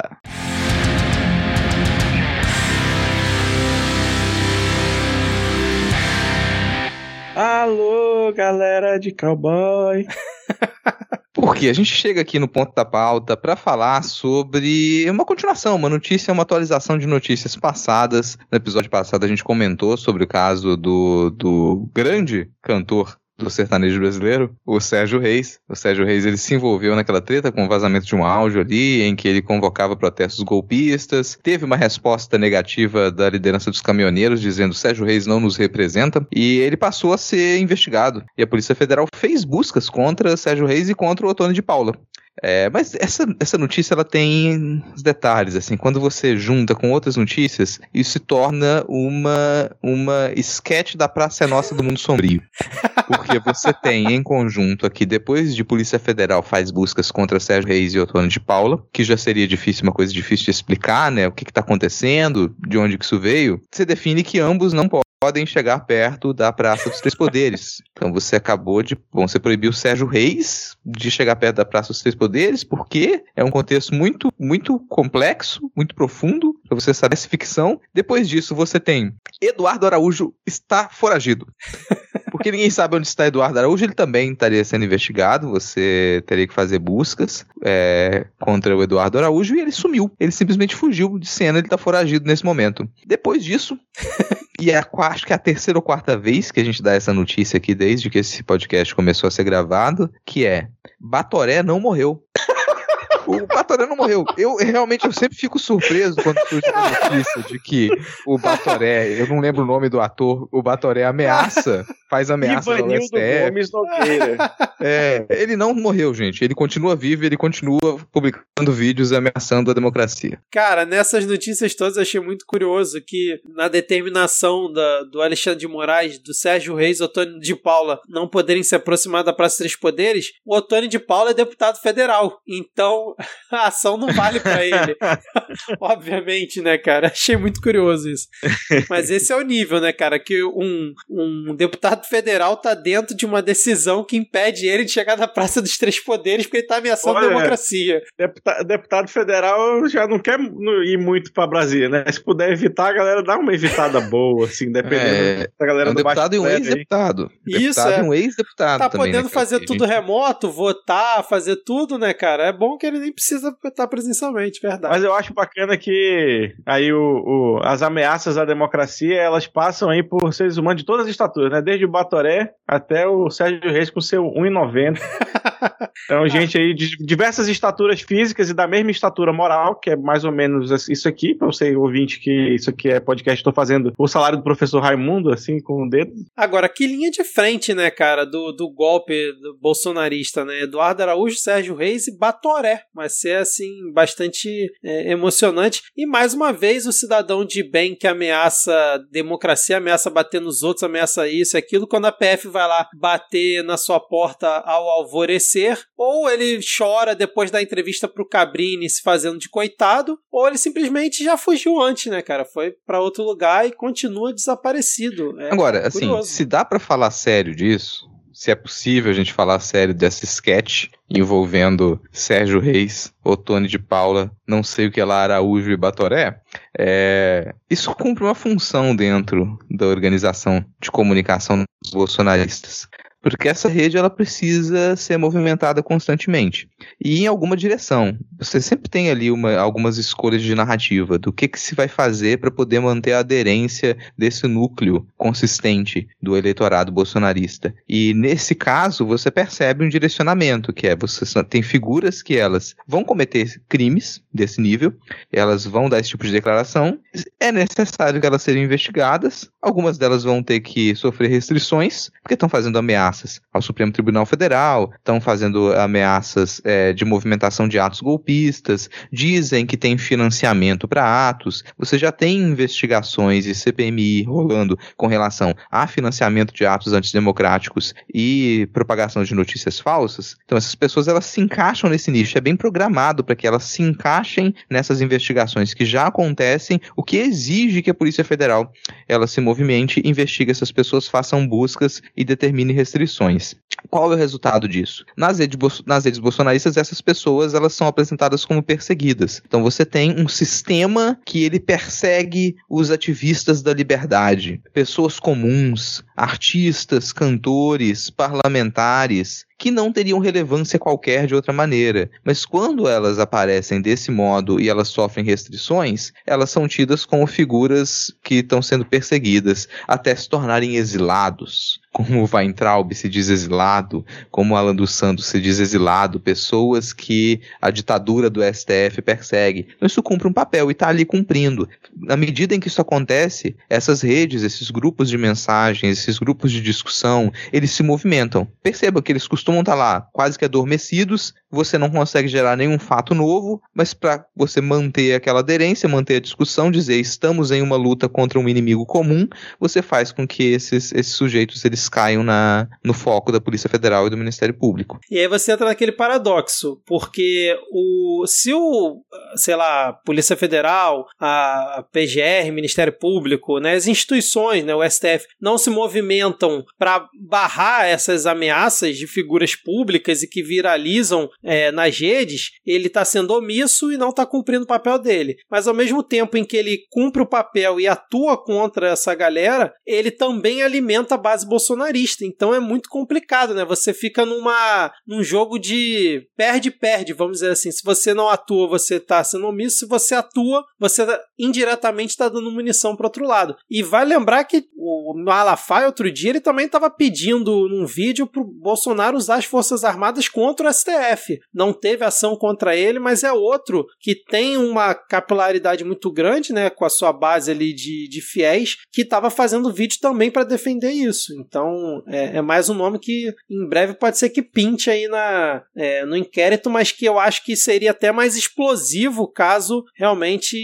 alguém tomasse uma ação nesse momento contra um Malafaia da vida que o próprio Bolsonaro disse que é conselheiro dele, né? Enfim, é Cara, a ideia do Malafaia ser preso, ela. A ideia do Malafaia ser preso, ela balança o meu antipunitivismo, tá? Ah, mas tem, tem uma galera boa dessa que balança, olha, porque. Ai, ai. Mas a, além disso, a gente teve aí o Bolsonaro tendo a petulância de realmente pedindo que o STF é, não faça mais inquérito de acordo com o seu regimento, né? Chegou aqui, STF, aqui estão as suas próprias bolas e uma faca. Você sabe o que fazer, né? Deixa eu, vamos reformular isso, cara. O presidente da República entrou na justiça para pedir que a justiça não faça o trabalho da justiça. Sim. É, sim. vamos lá, vamos lá, vamos lá, vamos tentar deixar um pouco mais claro. É, é isso é o... tipo levar muito a sério o, o, o bordão de humor que é tem que acabar a justiça. ai, mas para você que não lembra, caro ouvinte, tem um artigo do regimento interno do STF que permite ao presidente da corte abrir investigações de ofício, ou seja, de, próprio, de própria vontade, caso haja um ataque a um dos membros do, do, do tribunal ou à estrutura física né, do tribunal. E aí o, o, foi decidido né, que a internet, ataques na internet configurariam ataques às pessoas dos ministros, como de fato configuram, e aí foram abertos alguns inquéritos de ofício do, do, do, do tribunal, né, que normalmente teria que ter a promotoria que pediria para abrir o inquérito. E aí o Bolsonaro chegou lá e disse: Olha, STF, eu quero que você suspenda o artigo do seu regimento interno que te permite me investigar, por favorzinho. E investigar os meus amigos e familiares. Não pode mexer com eles. E além disso, ele entrou, né, protocolou, o Planalto protocolou um pedido de impeachment do Alexandre de Moraes no Senado. Não tá o Barroso incluso nesse pedido, como ele disse que ia fazer. Ele também não teve a audácia ainda maior de ir andando ou ele mesmo ir lá protocolar. Isso foi feito na última sexta-feira, quando não tinha ninguém praticamente em Brasília, mas ele realmente esticou um pouco mais a corda, né? Eu achei engraçado esse caso porque é, nos bastidores, todos os, os assessores, consultores, conselheiros do Bolsonaro estavam avisando para ele, cara, tu tá muito louco. Meu irmão, eu não sei o que que tu fumou, mas isso aí fez mal pra cacete. tu vai realmente protocolar um pedido de impeachment contra o ministro do STF. Moleque, não faz isso. Você tá, tá ligado na sua situação. Você já percebeu como é que o pessoal tá. Esse, foi, esse era o nível da coisa. Ninguém tava apoiando isso. Ninguém. Ninguém tava apoiando que ele protocolasse esse pedido. E que não deve dar em nada, porque o Pacheco mesmo já falou, cara, de modo até constrangido, sentiu o constrangimento do, Total. do Pacheco. É, constrangido, falar: olha, como é que eu vou lidar com essa situação? Você tem uma coisa completamente sem sentido, descabida, nunca aconteceu antes, no meio de uma série de, de acelerações, né? Que o Pacheco ele tá lá acelerado para tentar votar uma série de coisas que vem da Câmara e tem que passar acelerado pelo Senado também, e ele tem que parar tudo que ele tá fazendo para receber um pedido de impeachment que não vai dar em nada. E ele responde dizendo que, olha, é, não é hora de pensar nisso, a gente não precisa fragilizar mais a relação entre os poderes. Vamos tentar fazer uma reunião para poder acertar os pontos. Vamos tentar re reunir os líderes dos três poderes para poder fazer, para poder todo mundo se entender e ninguém passar dos limites, o que se torna cada vez mais ridículo. Toda vez que alguém me fala, me vem com essa, vamos fazer uma reunião e tentar chamar o Bolsonaro para reunião para poder acertar os pontos e ficar em harmonia com os poderes. É sério, gente. Tipo, os governadores se reuniram agora, fizeram fora dos governadores, se reuniram e dentre as propostas tinha isso, de se fazer uma reunião com o Bolsonaro para poder retornar a harmonia entre os poderes. É tão é bonitinho, sério, né, cara? Tão é, bonitinho. Cara, assim... Tem que apertar a mão, dar um abraço e falar que ama, tá bom? e depois tirar aquela foto toda bonitinha com todo mundo um do lado do outro. Cara, realmente, para mim, não, não tem que ter mais diálogo com esse sujeito. Assim, obviamente, dentro ali da, da das quatro linhas da Constituição, para usar um bordão que ele gosta, as instituições devem, obviamente, continuar se conversando, mas você é, ficar se reunindo e querendo bater papo com o Bolsonaro, sabe que já não vai levar a lugar nenhum. A gente, cara, a gente tá desde 2019 com esse mesmo papo, não, porque o Bolsonaro maneirou o discurso, porque o Bolsonaro construiu ponte, não sei o quê, e toda vez a gente termina no mesmo lugar, que é ele despirocando de alguma forma absurda, cada vez mais num nível ainda maior, e cagando e andando para qualquer outra instituição que não a dele próprio, né, cara? Então é, é muita loucura isso. É um, e é, eu não sei até que ponto o, onde ele acha que vai chegar, sabe? Porque o, o cara ele deve estar percebendo que ele tá andando numa corda bamba e ele pega e, e ele traz a palavra impeachment à baila. Né? Tipo, já é um negócio que ele devia não mencionar, tipo, não, não é. existe. É. né? Ele passar a fazer o, o Jedi Mind Trick assim, não existe essa coisa né, de impeachment. Ele vai, não, vamos falar de impeachment e tal, e é uma coisa que realmente nunca foi feita. Eu acho que não deve ter nem protocolo para isso, não ter que inventar. Agora, vocês imaginam que no dia que isso aconteceu, o Mendonça chorou sozinho no banheiro. sim, cara, sim. Porque o Alcolumbre decidiu não pautar a indicação do André Mendonça para STF na CCJ. Ele simplesmente falou: "É, quer saber? Fica para depois, quem sabe um dia a gente conversa. Vamos, vamos se conhecer Vou melhor. Te aviso. te aviso.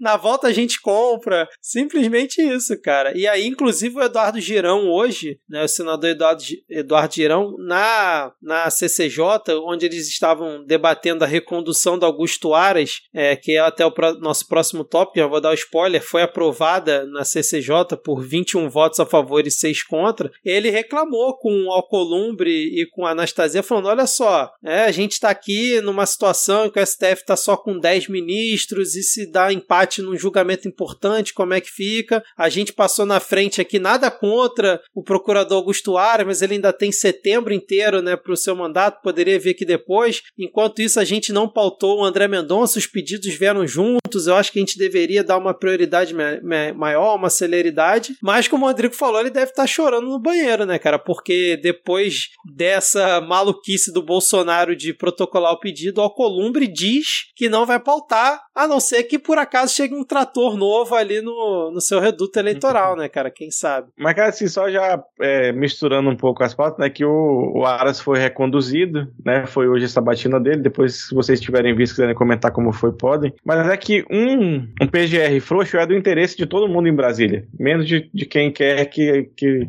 se cumpra qualquer tipo de lei. Então, obviamente, o Aras ia ser reconduzido porque, ao, momento que ele alivia o Bolsonaro, ele alivia também todo o Centrão. Né? Então, era meio óbvio. Mas um ministro do STF, né, com esse perfil aí de terrivelmente evangélico, não sei o que, acho que já não é de tão interesse assim do Centrão. É, e aí vai, vai ser um pouco mais caro para passar isso aí. E aí vai, vai precisar de muito trator. Eu achei fofo o Vitor falando, vou dar spoiler, como se tivesse muita gente lá, nossa, é, fissurado em acompanhar a sabatina de PGR no Senado. Porque certamente as pessoas ali elas já estavam lá fritando. Nossa, eu tenho que acabar o meu dia de trabalho para ir lá no canal da TV Senado no YouTube e poder assistir o final dessa, dessa temporada, poder assistir mais esse episódio. É, foi chato. Foi uma não sabatina, né, cara? Foi uma não sabatina, foi muito chato. No começo da sabatina, 30 minutos do, do Augusto Aras palavreando palavras, e isso, a impressão que me causa no Aras, é, que eu, acho que é um pouco disso que o Diego comentou também, é que ele é uma figura absolutamente sem tônus. Ele é uma figura que é, parece... Ao contrário da coxa do Lula. É, ele é, ele é exatamente o oposto da coxa do Lula. É a coxa do Lula no, no como é que é, naquele, naquele mundo do, do Stranger Things. É, ele é o upside, upside down, down, Da, da coxa do Lula, cara.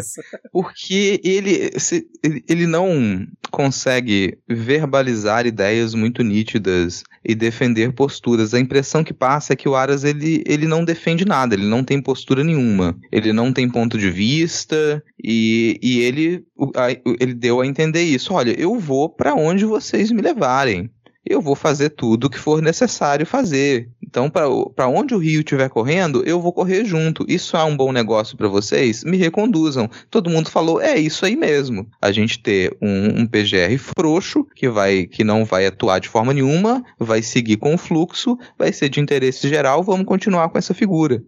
Mas o que também pode ser interessante de se pensar, é, ao apresentar essa postura, não confrontar os senadores, já não tinha muito por onde confrontar, porque essa batina ela foi muito chata, foi muito tediosa. Ele dá a entender que ele não tem apego nenhum ao governo Bolsonaro, que ele não tem por que realmente defender o governo e que se derem saídas para ele, ele começa a atuar como PGR, ele volta ao trabalho, porque nesses últimos três anos ele, né, ficou ali num, num período sabático. Não tá velho, não lembro quanto que ele assumiu realmente lá, mas 2019, nesse, durante todo esse 2019. governo é, durante todo esse governo, ele ficou ali no seu período sabático, não trabalhou em nada. Então ele vai continuar agora e a expectativa que, eu, que a gente até cria depois dessa, dessa sabatina é que ele demonstrando que ele não tem apego nenhum, não tem ligação nenhuma real com o bolsonarismo, que ele permanece, mas não vai defender o governo, não vai se mobilizar para defender o governo, ao mesmo tempo que ele não se mobiliza também para iniciar nenhuma investigação. Ele é quase dizer: olha só, eu só não trabalho aqui, me deixe onde estou que eu não faço nada contra você vocês, vocês não fazem nada contra mim, e depois a gente vê no que dá. Sim. Só que aí tem um, rapidinho, tem um porém, né, que o Supremo anda ficando puto com essa postura dele, né? Se o Bolsonaro fosse um pouquinho mais safo nessa questão, ele colocaria um, um PGR que seria mais proativo no, no, no contra, né, e não ficasse só lá apático, porque a gente tem, já falou aqui nas últimas semanas, o, o STF tá mandando ele trabalhar, né, tá dizendo, olha, tem que trabalhar nisso aqui, tem que se manifestar sobre isso. E vai ter um momento que ele não vai conseguir mais simplesmente ignorar o, as ordens do, do STF para que ele trabalhe. E aí ele talvez tenha que começar a dançar uma música que ele não queria, que é trabalhar, no caso. É, eu acho que foi até o, não sei se foi Alessandro Vieira que questionou ele sobre isso. Eu assisti um trecho e acho que foi um dos poucos que, que pressionou ali o Augusto Aras, junto com o Contarato, enfim, que ele, ele perguntou sobre isso, né, do STF tá pedindo, aí o Augusto Aras respondeu que não existe previsão legal para responder, sei lá, em 24 horas, igual teve um pedido recente aí da, da Carmen Lúcia. Aí ele deu um somebody love e disse que responde dentro da, da procedimento A ou B, dentro da jurisprudência XY,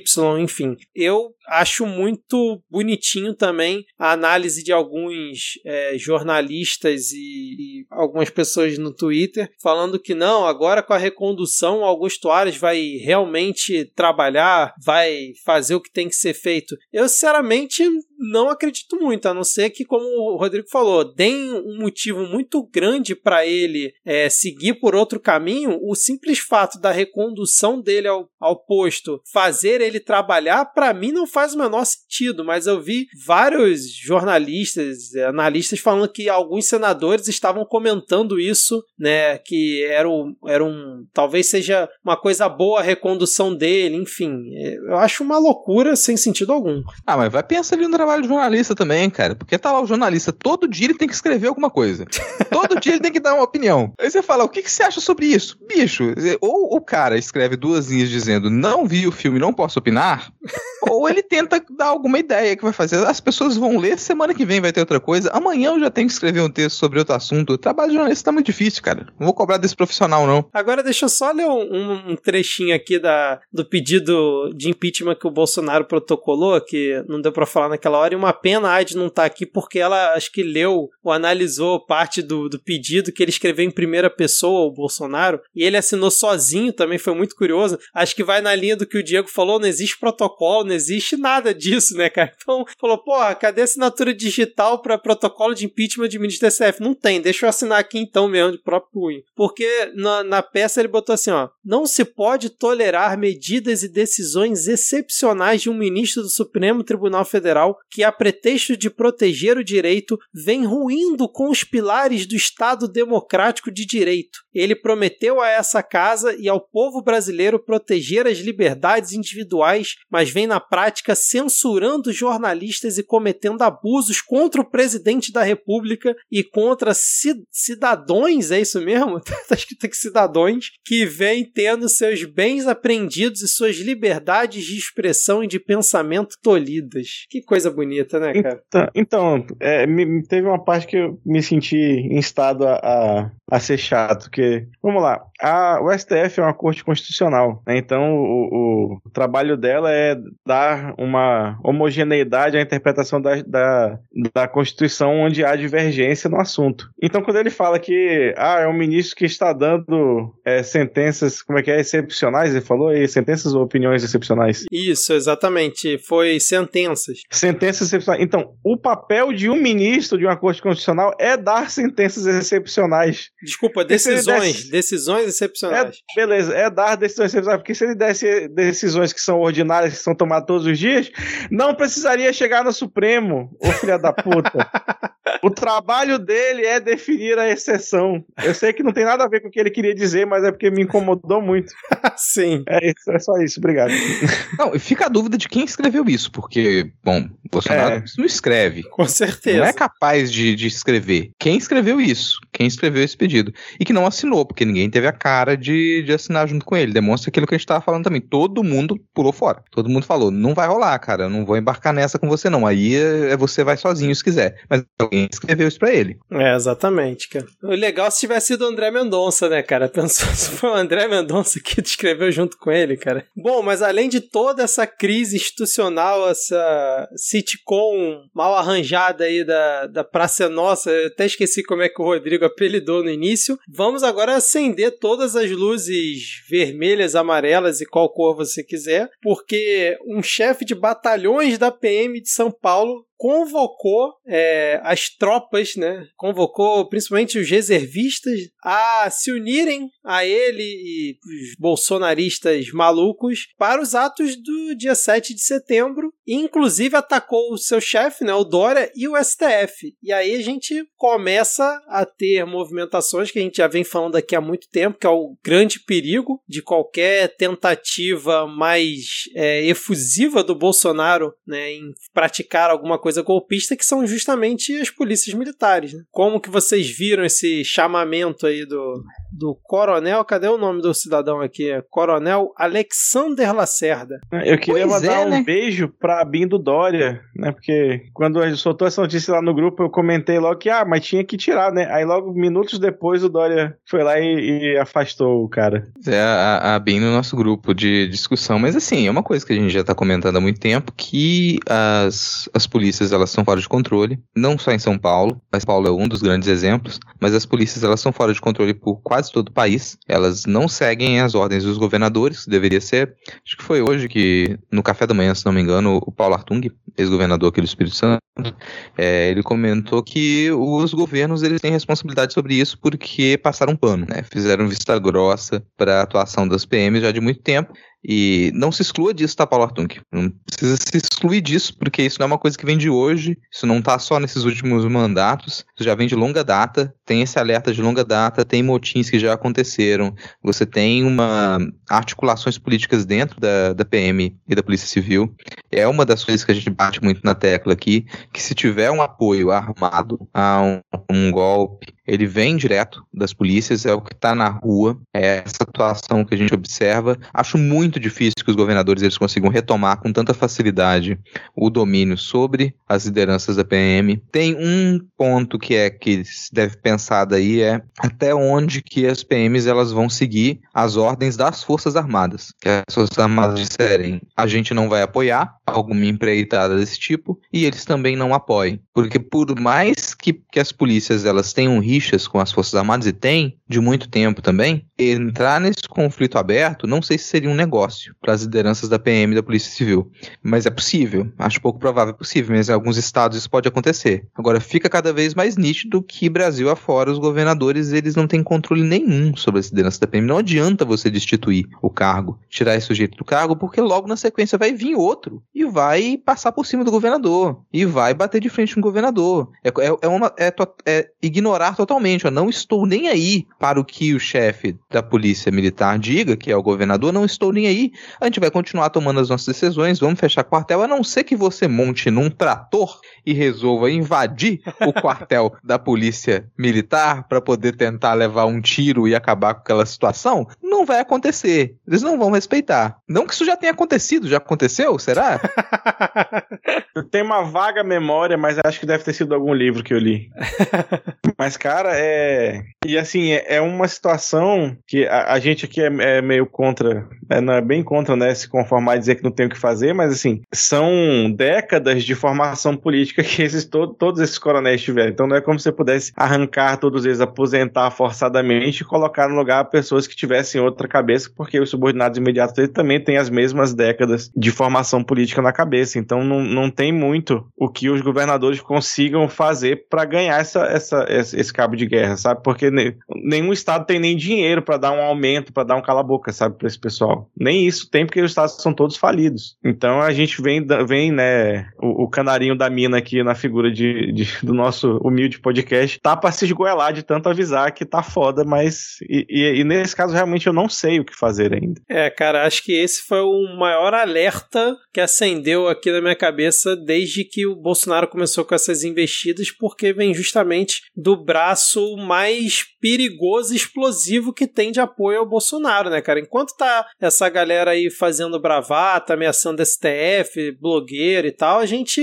né, óbvio, fica preocupado, dá risada e tal, mas aí quando vem de um coronel da PM da ativa que controla acho que cinco, seis batalhões, é foda, né, cara? Acho que são cinco ou seis homens que estavam abaixo dele. E aí na sequência você tem o que eu já o tweet que eu li já, né, do Eduardo Bolsonaro, falando que o Dória não tem controle da sua PM, que isso só fez piorar a situação, que os protestos vão ser ainda maiores depois disso. E aí você tem a associação, vou até pegar o nome aqui, a Associação Nacional dos Militares Estaduais do Brasil. Não sei qual é a relevância dessa associação, mas eles soltaram uma nota depois desse afastamento do coronel, dizendo que as PMs seguirão o exército em caso de ruptura institucional. E a, além disso, você tem o cara que é o diretor-presidente da CEAGESP, que é um dos maiores pontos de distribuição de alimentos do país, que foi indicado pelo Bolsonaro, que é um ex-cara da Rota, né, que é o... como é que é o nome dele aqui, gente? O, o Ricardo Melo, né, com um vestido com a roupa da Rota, chamando, conclamando os veteranos da PM a se engajarem nos atos do 7 de setembro em defesa da liberdade do presidente Bolsonaro. Ele, ele personifica a coisa. Realmente, cara, se, se alguém não tá preocupado com o que tá acontecendo, tá muito errado, cara. Ó, se tiver eleição no ano que vem, se a gente conseguir eleger um governo democrata,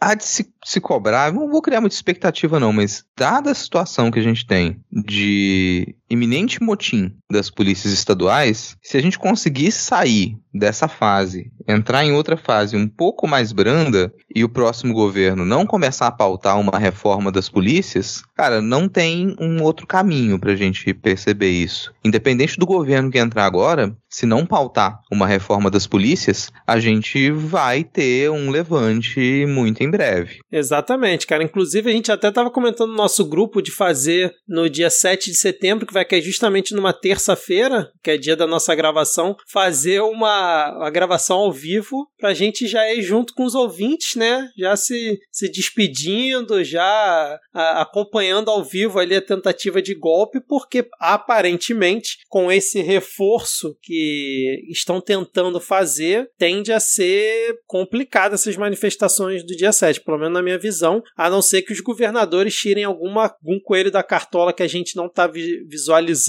para tentar frear essa, esse assanhamento das polícias militares, né, cara? Porque para chegar ao ponto de ter a polícia militar acompanhando o protesto, segurando junto uma faixa de apoio ao presidente ou batendo continência para alguém, não custa, né, cara? Enfim, espero é, estar completamente então fica a votação, errado. fica a votação pro público aí, você que nos escuta. Se você, vamos medir o seu nível de desespero?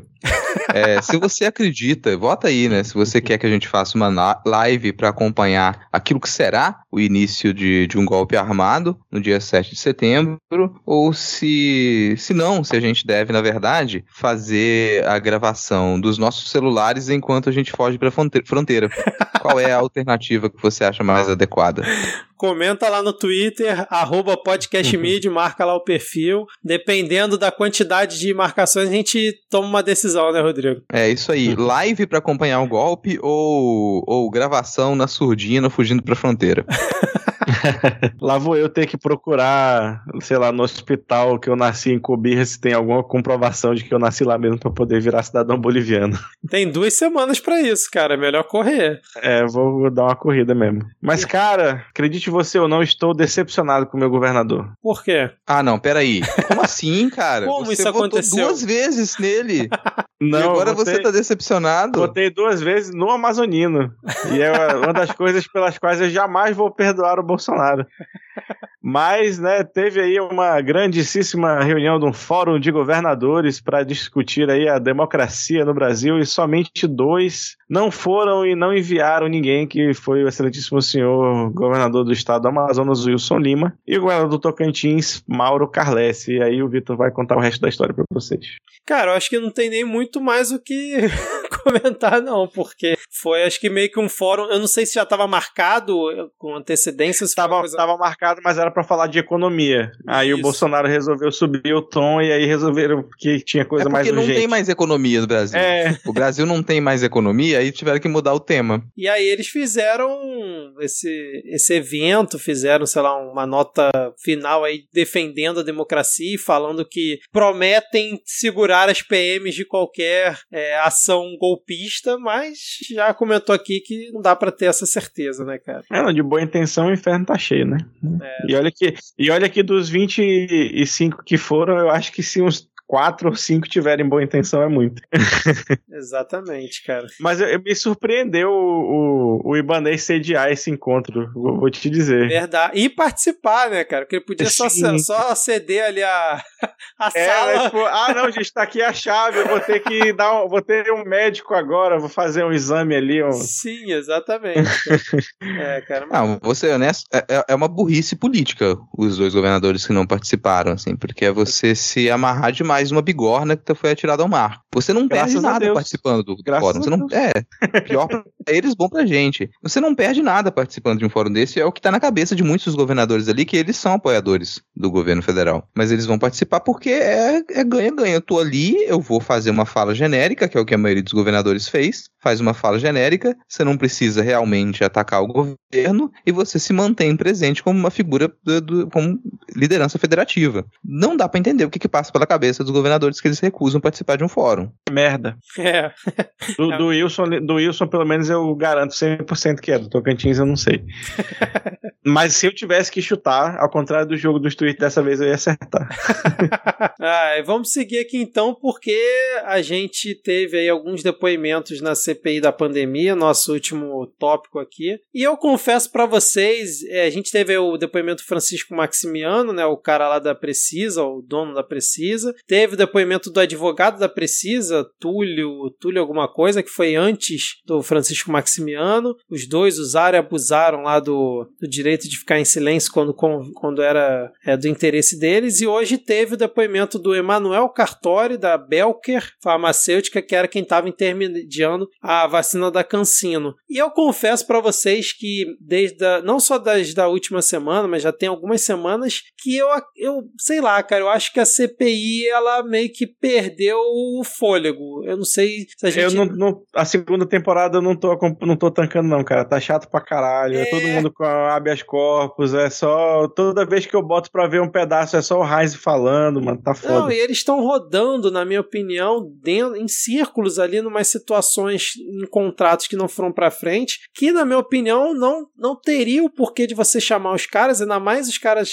tendo habeas corpus, já sab sabendo antecipadamente, pra ficar jogando coisas na cara deles que eles vão negar ou simplesmente não vão falar, e você não tem realmente uma coisa, uma materialidade muito efusiva para mostrar ali na CPI. Você poderia estar tá utilizando as documentações, as quebras de sigilo internamente, para depois isso estar no relatório, ou talvez levar até o Ministério Público, mas os depoimentos em si, e aí vai até parecer que eu estou concordando com a base governista, né? Mas é, eu não vi acrescentar algo muito relevante, por exemplo, no relatório que o, que o, que o Renan está pretendendo lançar, sei lá, no meio de setembro, ou trazer alguma revelação, alguma coisa assim que seja de, de alguma importância, né? Não sei se estão esperando ainda alguma coisa relevante até o final é, dos próximos depoimentos, mas eu acho que a CPI se perdeu um pouco, cara. Não sei se se perdeu, assim. Você tem as, as linhas investigativas, elas continuam as mesmas do final da primeira temporada.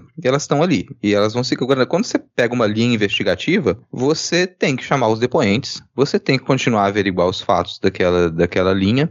Então você tem essas linhas principais, a, a CPI ela continua nelas. Tem também uma coisa de estratégia, porque essa os governistas, que, com os quais o Vitor concordou agora há pouco, você, você tem uma defesa insistente deles e uma irritação muito grande para que se chamem os responsáveis pelas suspeitas de corrupção nos estados. Se você não chama essas figuras que elas têm nomes nas linhas de investigação do final da primeira temporada, você deixa um vácuo que vai ser ocupado por depoentes de linhas paralelas que ainda não foram tomadas, que é investigar governadores e secretários estaduais. Isso não, o, G7 não quer, está evitando ao máximo. E toda a reunião você tem propostas dos governistas para chamar essas figuras e, e eles estão ficando desesperados, porque ficou descarado assim, ó, não se pauta isso, não se chama essas pessoas, por quê? Porque a gente está nessa linha aqui e a gente vai chamar até o cachorro do dono da Precisa para depor, se for necessário, para não ter que chamar um governador e tirar o foco e daqui a pouco a CPI virou outra coisa. É isso que me parece, no caso. E aí você chama o Maximiliano, que mesmo com habeas corpus, sem responder pergunta nenhuma, nas três vezes que ele abriu a boca, ele mentiu. Sim. a questão do aluguel, né, cara? Que, que ele falou que não conhecia o fulano de tal, que ele não, só tinha sido fiador do contrato de locação. Depois vem o Randolph e mostra o contrato de locação para ele. Aí ele fala, não me lembro. Aí mais pra frente o Alessandro Vieira fala então que ele deveria ser preso, já que ele mentiu claramente. Ele faz a correção imediatamente. Não, não, me lembrei aqui. Realmente eu, eu sou o, o locatário desse, desse apartamento e peço desculpas. Mas é aquilo, né, cara? Não acrescentou eh, nada à, à, CPI mesmo, né? Aos fatos que estava sendo investigado. E eu concordo com o Rodrigo, cara. Tá ficando cada vez mais claro que o G7 não vai chamar nem um milímetro do que os governistas querem, né? Apesar que vai o secretário de saúde, acho que do Distrito Federal essa semana, né? Que vai um pouco ali. Mas que tem a ver com a Precisa também, né? Exatamente, era isso que eu ia comentar, exatamente. É mais. É, aí tem, tem uma coisa que é. Eu vou chute, um chute aqui. De consequências do relatório. Que quando você terminar a CPI, se você não tiver algumas consequências imediatas, ela pode é, cair no vazio. Então, algumas consequências imediatas é você vai ter um número grande de pessoas processadas e algumas pessoas que imediatamente podem ser detidas. Você não conseguiria, de imediato, ter consequências para o presidente, para o Ricardo Barros, para figuras de nome. Mas você pode ter consequência para essas figuras menores. Então, para os donos de empresas, advogados de empresas, é a pessoa que assinou aqui e ali. E você envolver essas pessoas agora, você manter elas na CPI, isso permite que quando o relatório for fechado, você feche também o cerco. Porque você processa todas essas pessoas envolvidas com essas empresas e com esses contratos, você detém algumas e você já abre um inquérito que vai envolver o Ricardo Barros e o presidente da República, com pessoas já detidas e já processadas. Isso faz com que a coisa, você te dá a impressão de que a coisa funciona logo depois que a CPI acabou.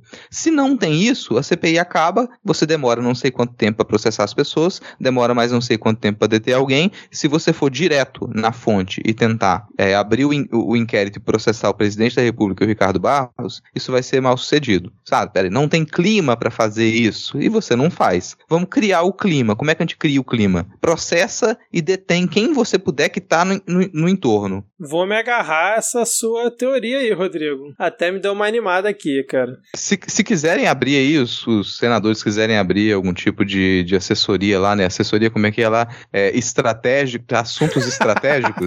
é. é tá, tá, aí com, com o currículo à disposição.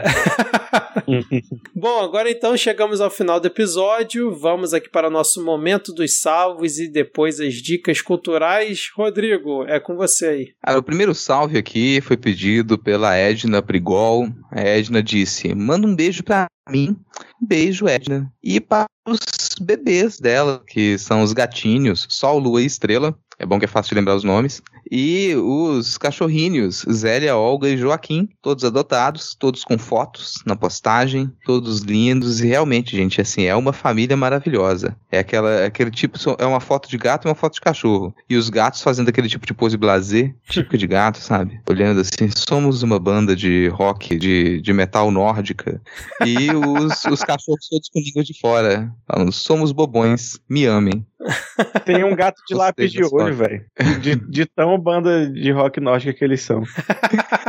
é, o perfil lá do Já Tava Assim, que é sempre uma indicação aqui, podcast Já Tava Assim, pediu um beijo para Alexandre de Moraes nosso Lex Luthor. Então eles deixaram aqui um beijo na careca do Alexandre de Moraes. Eu vou preferir ainda manter uma distância respeitosa, segura para minha saúde. Até porque eu não pretendo ser vigiado e punido pelo careca. Inclusive, eu descobri esses dias que a arroba dele no Twitter é só arroba Alexandre. Eu achei muito bom, né? Sim, é, cara. porque uma é. coisa é o Eunício Oliveira, que é arroba Eunício, porque ninguém chama Eunício, mas arroba Alexandre. é. eu não sei se existe essa referência aqui no pedido de salve do pessoal já tava assim, mas gente, procurem lá do, um vídeo antigo do MTV na rua, que tem uma pessoa que fala várias coisas muito estranhas, no final ela manda beijo Alexandre.